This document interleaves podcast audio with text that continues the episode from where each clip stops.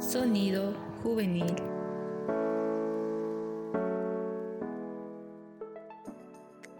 Bienvenido a un nuevo episodio del podcast Sintonía Juvenil. Nosotros somos Fabián y Génesis, que les estaremos acompañando en sus actividades mientras escuchan el episodio, en el que hablaremos de un tema muy interesante que es, que es las limitantes de la libertad de expresión. Para ello quiero presentar a Franco Zomay Galeán, abogado de profesión, especialista en derecho privado, fue responsable legal y parte de control de identidad de AISEC, Actualmente trabaja en un buffet privado y hoy nos está acompañando. Bienvenido, Franco. Hola, Fabián, muchas gracias. Les agradezco mucho la invitación. Y pues bueno, nada, creo que vamos a hablar de un tema muy interesante y muy, también muy profundo. Gracias. Eh, bueno, para comenzar, ¿qué tal si empezamos con la primera pregunta? Cuando hablamos de libertad de expresión, ¿a qué hacemos referencia? Bueno, cuando hablamos de libertad de expresión, creo que la conceptualización es muy amplia y muy diferente, ya que no solamente existe una normativa, sino que existe también muchas teorías a nivel internacional en las doctrinas y en los diferentes, eh, en los diferentes ámbitos, ya sea esto a nivel constitucional. Pero eh, yo creo que el, que el concepto más simple y más sencillo para que también todos entiendan es el concepto que nos da la Corte Interamericana de Derechos Humanos, que nos dice que la libertad de expresión realmente es una virtud que tenemos las personas para expresarnos desde, nuestra propia perspectiva. Y eh, esto nos ayuda a comunicarnos con las demás personas para poder construir juntos un modelo de vida como personas individuales y el tipo de sociedad que queremos. Em, creo que vale rescatar de este concepto de la Corte Interamericana que toda actividad creativa en cualquier ámbito, sea tecnológico, social, cultural, artístico, nace de, esta, de este derecho a la libertad de expresión. porque si ustedes recuerdan, en, en, la, en la época del oscurantismo, cuando se privó realmente de este derecho, las personas no, no, no hubo un desarrollo a nivel eh, más que todo intelectual. Entonces, esta es la concepción y, la, y, la, base de la libertad de expresión. Este es el concepto. Además que existen un montón de, como les digo, de paradigmas y, conceptos y temas que se han ido desarrollando todos estos años, pero creo que no vale mucho la pena entrar en detalle porque obviamente nos va a tomar toda la tarde hablar de este tema. Pero también creo que algo que hay que rescatar del concepto de la libertad de expresión y de todos los estudios que ha habido respecto a este derecho fundamental es que la libertad de expresión actualmente es considerada una condición esencial para la democracia, ya que todos los países eh, a nivel mundial dan, han dado este derecho, eh, lo expresan en su normativa, en sus constituciones. Entonces, es la base para una sociedad democrática, ya que eh, este derecho nos permite difundir ideas, opiniones, propuestas, circular información, ya sea por medios tradicionales de, prensa o por, bueno, como ahora por las redes sociales, deliberar sobre respecto sobre temas, dar un debate público e incluso hacer denuncias respecto a injusticias, arbitrariedades, y autoridades y, todo lo demás. Entonces creo que esto es, esta condición y este concepto que les acabo de dar es lo que hace al derecho a la libertad de expresión un derecho fundamental, un derecho que obviamente en todos los países eh, se lo remarca y se, lo, se le da mucha importancia porque mientras más libertad de expresión hay en un país, es mucho más democrático. Muy interesante lo que nos dices, cómo va el paso del tiempo la libertad de expresión va cambiando. Eh, continuando, eh, ¿cuáles son los límites de la libertad de expresión? Creo que para entender los límites de la libertad de expresión tenemos que hablar de un principio que está en la normativa internacional, que es el principio ab inatio. Es un principio que señala, eh, valga la redundancia, que todo nace desde una génesis, desde un principio. cuando hablamos, hay este principio es muy interesante en la normativa internacional porque hay una disyuntiva entre si los mensajes groseros, las discusiones, eh, los discursos están protegidos por más que estos sean ofensivos, chocantes, extravagantes, raros.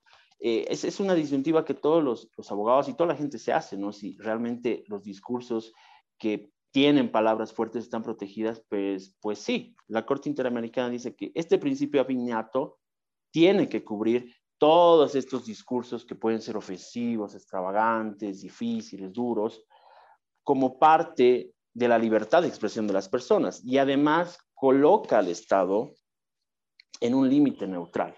Ese es este principio. Pero obviamente, como todos los derechos fundamentales, como todos los derechos en el mundo, tiene sus limitaciones. Entonces, a nivel doctrinal y normativo existen solo tres limitaciones para el derecho a la libertad de expresión. La primera y la más amplia y la más conocida es cuando existe una colisión del derecho a la libertad de expresión con el derecho al honor o al derecho a la imagen de una persona.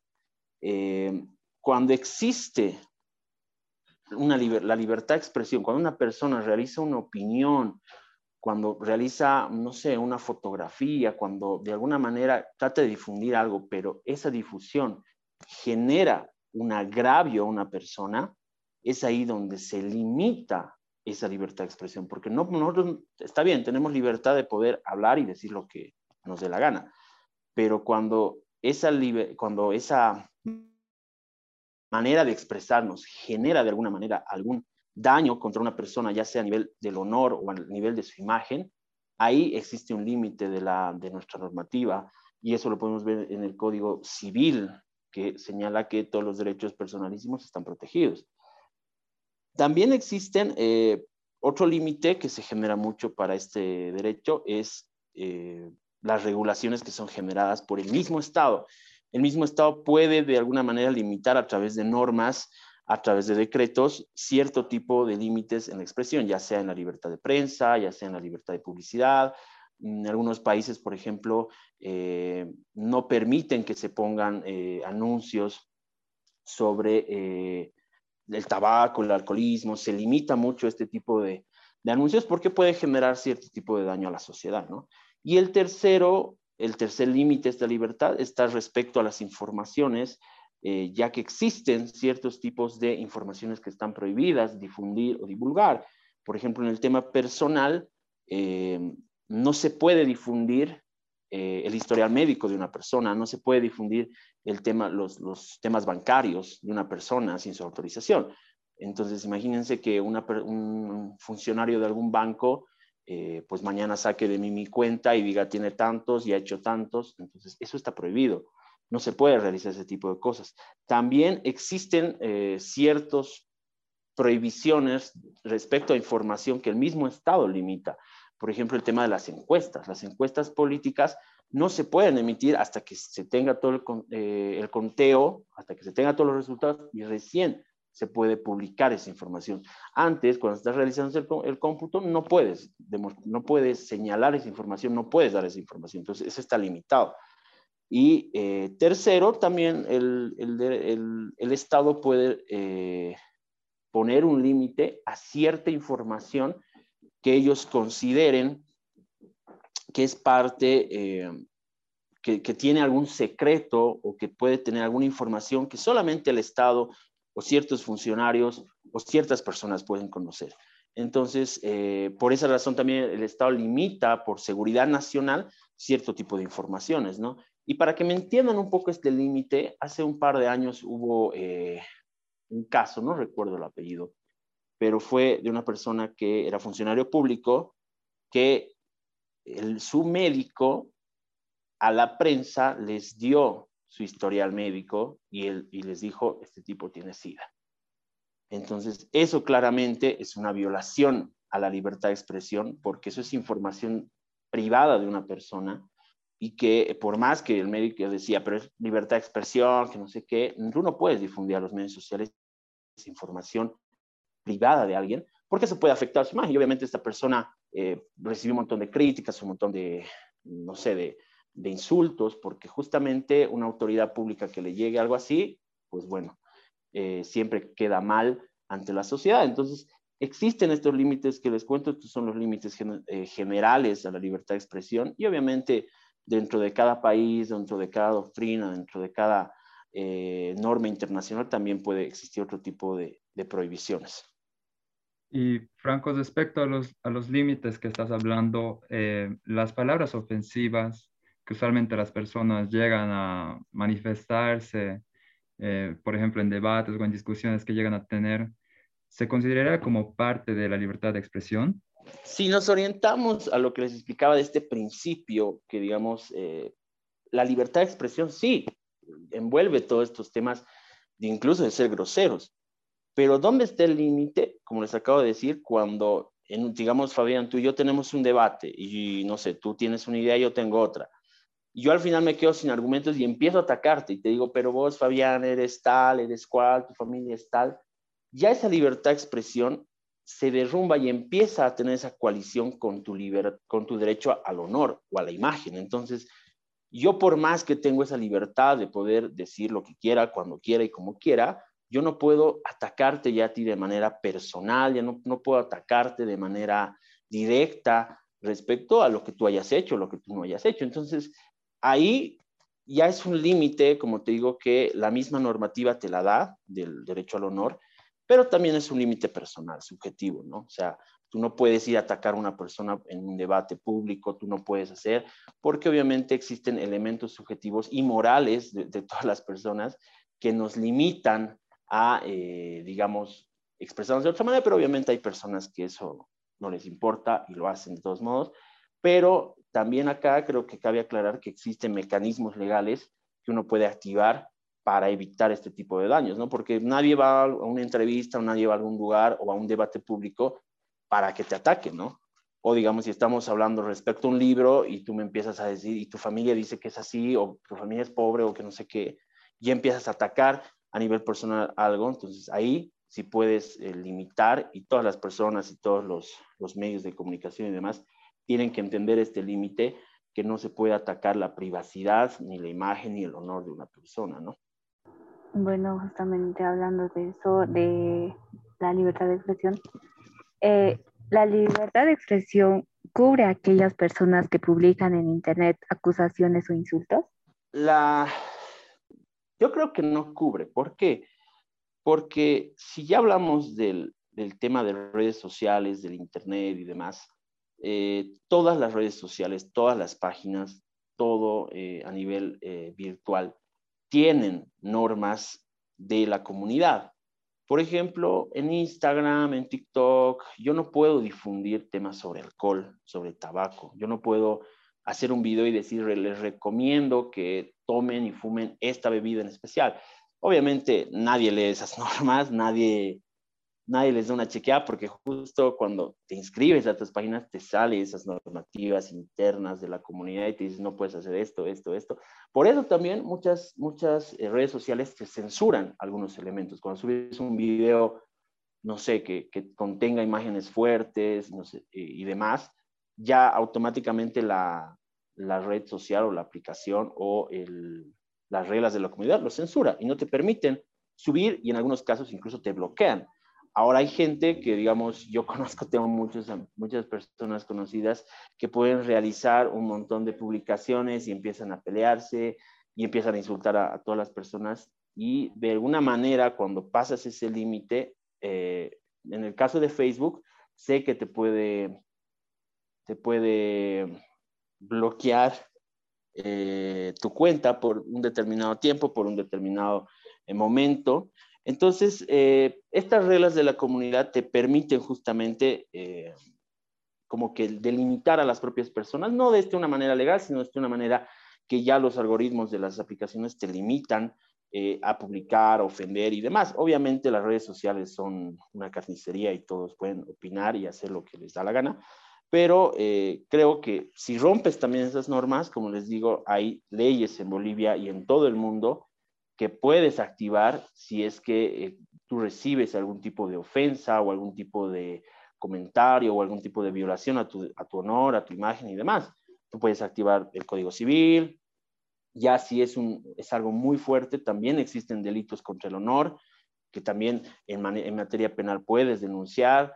Eh, y bueno, van, van así, hay normativas que te protegen y si en algún momento cualquier persona puede ser atacada por los medios eh, digitales, puede activar todos estos, estos mecanismos para protegerse, ¿no? Porque, eh, como les digo, la libertad de expresión no puede ir más allá de, de la libertad, de los derechos de otros, ¿no? Entonces, creo que ese es el límite. Y en las redes sociales también, yo creo que de alguna manera estas normas de la comunidad ayudan, pero no sé hasta qué punto, ¿no? Porque sigue habiendo gente que se insulta en todas las publicaciones, más que todo políticas, ¿no? Eh, sí, tienes razón. Hay muchos insultos en, esa parte de cuando es de política, ¿no? Eh, pasando, ¿quién controla la libertad de expresión? Creo que esa es una pregunta muy, muy, muy amplia, porque en primer lugar, el que controla la libertad de expresión es el Estado. Pero hay casos donde también el Estado limita demasiado la libertad de expresión. Entonces, cuando la libertad de expresión se limita tanto, ya no estás en un Estado democrático. Entonces, la primera, puedo decir así, persona o la primera potestad o la primera entidad que te regula es el Estado. El, Estado eh, emite, como está en nuestra Constitución, y como está en las normas internacionales de la Corte Interamericana, en la Declaración de Derechos Humanos, la Convención Americana sobre Derechos Humanos, y todas las normativas internacionales reconocen este derecho, los estados eh, tienen esta facultad de limitar a través de normas, a través de decir esto pues, está bien, esto está mal, pero como les digo, cuando el Estado ya sobrepasa eso, eh, también es un problema para las personas, porque se nos limita tanto que ya no se puede decir nada. Les pongo un caso eh, que pasó en Venezuela. Eh, fue de una persona que era, era como el director de un canal de, allá de, Venezuela y eh, se le cerró el canal, se le censuró el canal, ya no pudo dar más noticias, más informaciones, ni nada. Obviamente esto venía con una orden estaba diciendo de que, pues bueno, era, estaba en contra de, no sé, de ciertos tipos de derechos. Sin embargo, cuando esta persona activó todos los mecanismos legales y llegó hasta la Corte Interamericana de Derechos Humanos, el fallo fue de que todo este tema de la censura no fue por, como por transgredir otros derechos, sino fue por violar, eh, fue por temas políticos, en resumen, fue por temas políticos que se lo cerró, entonces ahí la Corte Interamericana dijo, esto es claramente una violación al derecho a la libertad de expresión, porque no porque el canal tenga otra manera de pensar o tenga otra eh, posición política, tú le puedes censurar. Entonces, lo que hizo fue que ganó el proceso ante la Corte Interamericana, pero eso es lo que les digo, el primer miembro o la primera eh, entidad que regula esta libertad de expresión es el Estado, a través de normas, regulaciones, entidades, incluso públicas, que pueden ayudar al buen desenvolvimiento de esto. Luego, como le decía hace un momento a Fabián, creo que también el control nace de las personas, es un control subjetivo moral, porque obviamente eh, nosotros tenemos que saber controlarnos, qué decimos, qué escribimos, cómo escribimos incluso, porque hay que tener cierto tipo de, respeto hacia el resto de las personas, hacia el resto de las opiniones, hacia el resto de las posiciones, incluso políticas. Y creo que ese margen, ese, ese límite es más que todo subjetivo, eh, ya que no existe una normativa que te diga, eh, esto es lo que tienes que, esto es lo correcto, esto es lo incorrecto, tienes que decir esto y tienes que decir este otro. Entonces, creo que ya nace de una, un análisis lógico de las personas, un tema de respeto, un tema de aplicar los propios valores que tenemos para eh, expresarnos, porque tenemos todo el derecho de expresarnos y ir en contra de todo lo malo y dar nuestra opinión respecto a temas que otras personas creen correctas, obviamente en el margen del respeto y en el margen de la educación.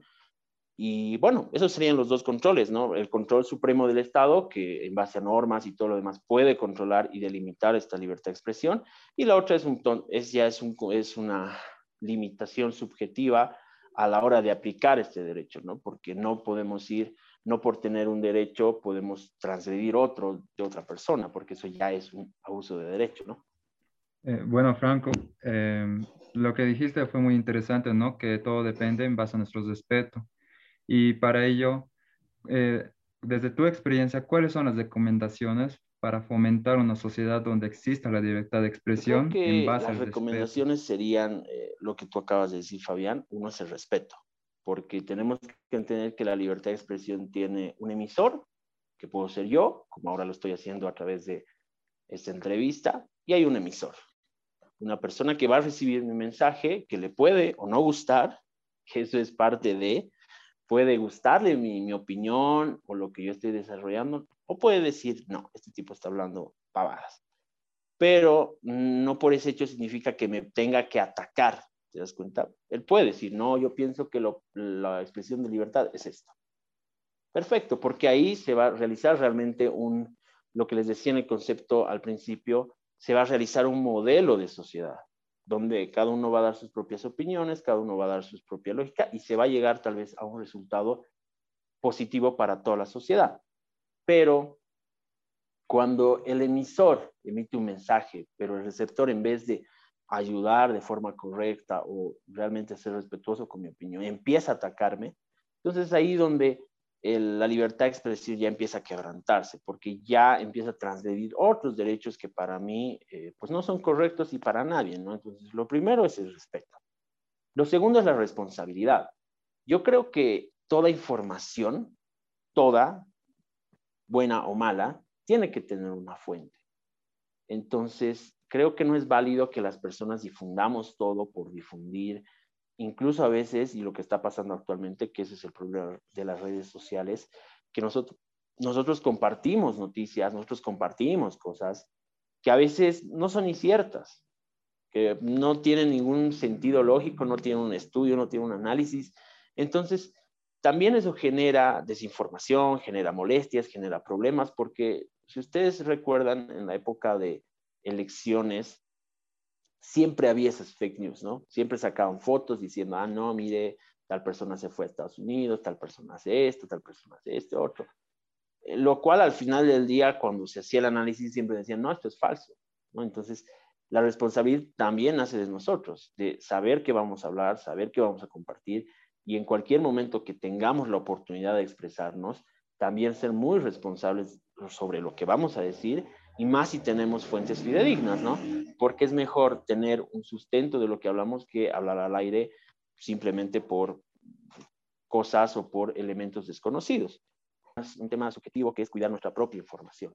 Saber qué cosas vamos a difundir, saber qué cosas vamos a explicar, saber qué cosas vamos a dar como información pública, porque también de ahí nace eh, este, esta transgresión, ¿no? Porque si yo pongo una foto en Miami con mi familia eh, y mañana me voy a postular para alguna entidad o mañana va a pasar algo, lo primero que van a atacar, o bueno, lo primero que van a buscar eh, es mi información privada para atacarme, que eso generalmente pasa con las autoridades públicas, ¿no? Porque son funcionarios públicos. Entonces, creo que también hay que cuidar bastante nosotros lo que subimos, lo que publicamos, lo que decimos. Creo que es un límite que tenemos que tener, tomar en cuenta, porque eh, siempre va a existir eh, estos problemas de que alguien pueda utilizar esa información en tu contra, incluso en las mismas estafas, ¿no? Que en México pasaba mucho de que, no sé, tú subías una foto con una persona que podía ser tu hija y luego te llamaban y te decía, tengo secuestrada a tal persona y obviamente la gente se, se, asustaba y hacían, o sea, empezaban a tomar acción, les decían depositame y depositaban, pero todo eran estafas justamente porque eh, hay personas que se dedican a ver estos temas, entonces hay que tener mucho cuidado sobre nuestra propia información.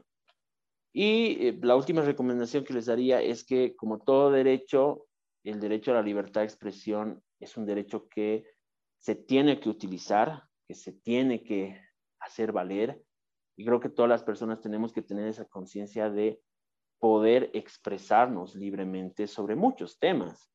Como les digo, si nuestra sociedad se basa en el respeto, podemos hablar de lo que sea, sin necesidad de que se nos ataque o se nos tache de algo, porque lo que pasa ahora es que tú pones una opinión respecto a lo que sea y ya te tachan de eres esto o eres este otro o eres color verde o azul o rojo o negro. Entonces, yo creo que si mantenemos ese margen de respeto, podríamos utilizar bien nuestra libertad de expresión, porque si se dan cuenta las redes sociales, además de lo negativo que puede tener, también tienen elementos positivos. Ha habido muchos casos de violencia contra personas, abusos de autoridad, corrupción, que por las vías, por las redes sociales, la gente grababa un video y lo denunciaba y automáticamente las autoridades, la gente y todos se volcaban a defender esa causa.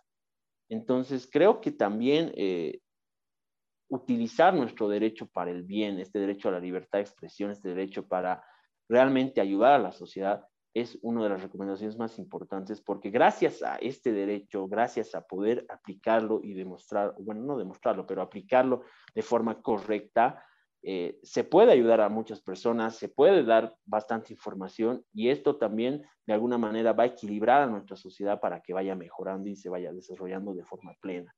Entonces, esas son las recomendaciones que yo les daría porque realmente son recomendaciones más eh, personales, más subjetivas mías, porque creo que mucho tema legal, digamos, de decir, ah, respeten la ley, creo que es algo que ya todos tenemos que hacer, pero creo que estos temas que son valores que tal vez en, en, al, presente estamos olvidando, creo que hay que retomarlos porque todos los derechos tienen límites, todos los derechos se aplican y todos los derechos estamos en la facultad de poder ejercerlos, pero creo que la base de un buen Estado es aplicarlos de forma correcta y de forma responsable para no afectar al resto. Sí, Franco, tienes bastante razón en todo lo que dijiste, ¿no? Y bueno, eh, para resumir, yo creo que lo más importante es que todo, todo lo que expresamos verbal o no verbalmente, todo se tiene que basar en el respeto para así poder ayudar a la sociedad y a las demás personas. Eh, muchas gracias, Franco, por acompañarnos. Gracias, Fabián, a ti, tienes toda la razón. Tu conclusión respecto a esta tertulia, totalmente correcta. Cierto, muchas gracias. Y también a todos los oyentes por escuchar este episodio y deseamos que hayan aprendido bastante con Franco. Asimismo, quédense atentos a la siguiente semana, que saldrá un nuevo episodio en el que hablaremos sobre las causas y consecuencias de la violencia de género. También nos pueden seguir en nuestras redes sociales, Facebook, Instagram y TikTok como Lanzar de Hasta la próxima semana. Sonido juvenil. Este programa es en colaboración de Lanzarte y Solidar Suiza.